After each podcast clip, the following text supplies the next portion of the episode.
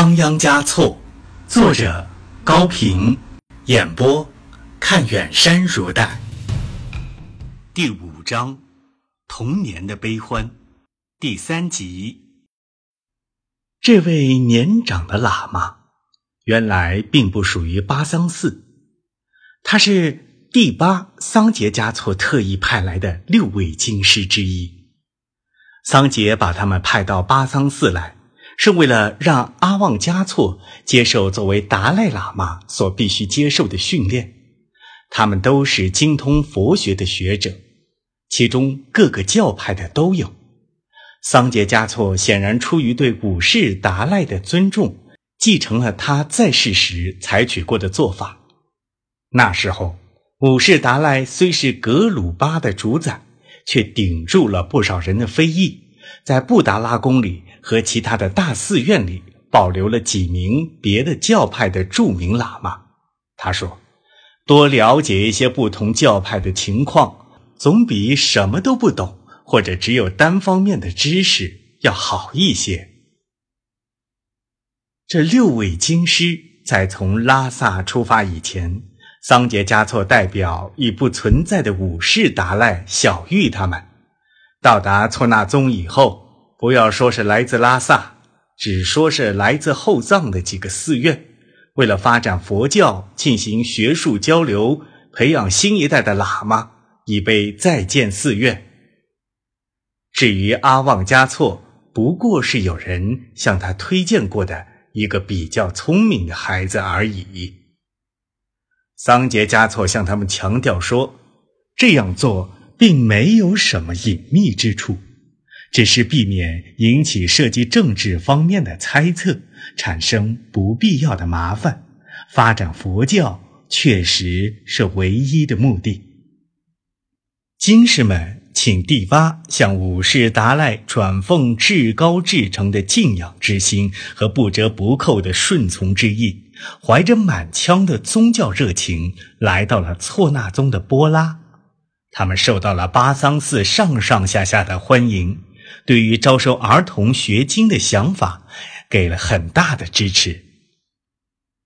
淹没在大串名单中的阿旺嘉措是不会引起任何人的特别注意的。这些情况，阿旺嘉措和他的母亲当然更是一无所知。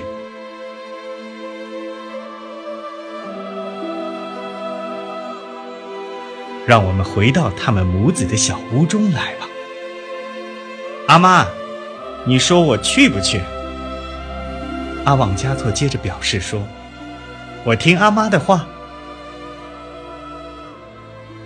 我们都应当听佛的指引。既然是佛的旨意要赐福给你，是要遵从的，是要感激的。”次旺拉姆的柔和的语调里充满了虔诚。你说呢？他把儿子看作大人一样，认真征询着他的意见。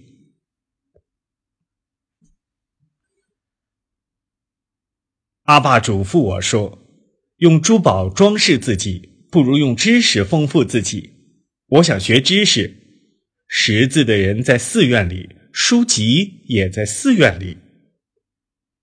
说的对，我想，你阿爸还在的话，也会让你去的。家里就剩你一个人了，谁帮你干活呢？你会想我的，好孩子，你只要不老想着我就好了。学经的人应当只想着佛，只想着来世。只想着众生的苦难，将来如果你能受戒，当了正式僧人，就更不能惦记家了。这里的僧人不是也可以在家里干活吗？他们信红教，谁知道以后你会信什么教派呢？我要信能够在家帮你干活的教派，我不能不管阿妈。好儿子，阿妈还不老。身体也很好。再说，伯伯纳森和刚祖会来帮忙的。斯瓦拉姆眼里闪着泪花，把儿子紧紧搂在怀里。你聪明，懂事早，记性好，又有了这样的机会，一定能超过你阿爸，成为一个更有学问的人。去吧，去吧。阿妈，你不要哭，我一定常来看你。不要哭了，阿妈。第二天黎明时分，阿旺加措背着一个不大的皮口袋作为行囊，跟在老喇嘛的马后出了村子，缓缓地向北走去。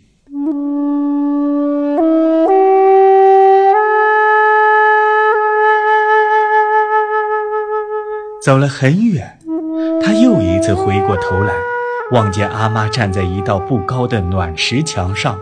上身微微的向前倾斜着，霞光从侧方射来，把她的白色上衣染成了粉红色。她一动不动地立在那里，像一尊白度母仙女的塑像。他喊了一声：“阿妈。”声音低的只有他自己才能听到。他扬起手，朝阿妈。挥动着，次旺拉姆也高高的扬起了手臂。啊，她不是一尊仙女的塑像，她是一位活生生的母亲。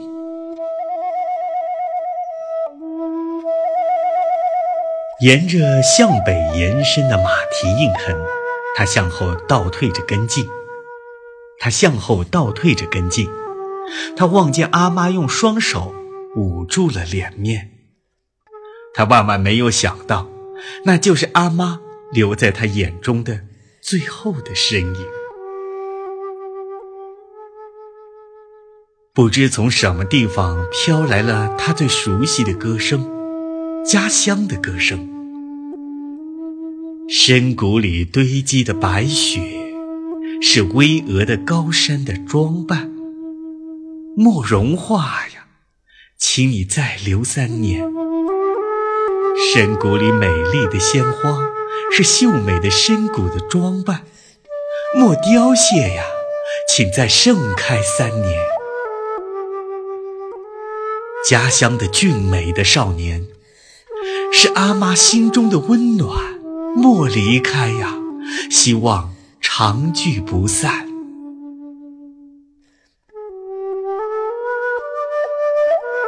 歌声像是从山上响起来的，又像是从云中飘下来的。悠扬中含着抑郁，深沉中透出悲凉。他听着，听着，鼻子一阵发酸。对于听这首歌，他还从来没有如此动情。他的纯真的幼小心灵。曾经幻想过自己能变成一只生着花翅膀的小鸟，飞离家乡，飞向天外，去看看远方的世界。高高的群山那边，一定有许多美好而奇妙的东西。现在，他果真要到大山的那边去了，就像在梦境中一样。他感到了整个的身心都轻飘飘的，他的脚步。却是沉重的，他的小靴子在地面上发出擦擦的声音，每走一步都像是从泥土中拔出一棵小树。他毕竟还是个孩子，又是第一次离开自己的阿妈、自己的家乡，离开了他熟悉的一切，这一切都是实实在在的，含着感情的。却逐渐地留在了身后，而在远方等待着他的，不管怎样想象，总是那样模糊，那样虚幻。他不由得回过身去，再望乌尖岭，那个小村庄也已经变得模糊起来。他瞪大了眼睛，极力的寻觅，再也看不到阿妈的身影了。十一月的山风从北方迎面吹来，把他的脸吹得冰凉，他的眼睛也模糊了，连路也看不清了，只觉得脸上有什么虫子在爬，滚烫，滚烫。他只能跟随着老喇嘛催动的马蹄，继续向北方走去。北方啊，北方，北方到底有什么呢？路上，他碰上了背着满桶水的人，在德勒邦湖畔，又遇上了举行婚嫁仪式的送迎队伍。他记得阿妈说过，对于出门人，这都是吉祥的预兆。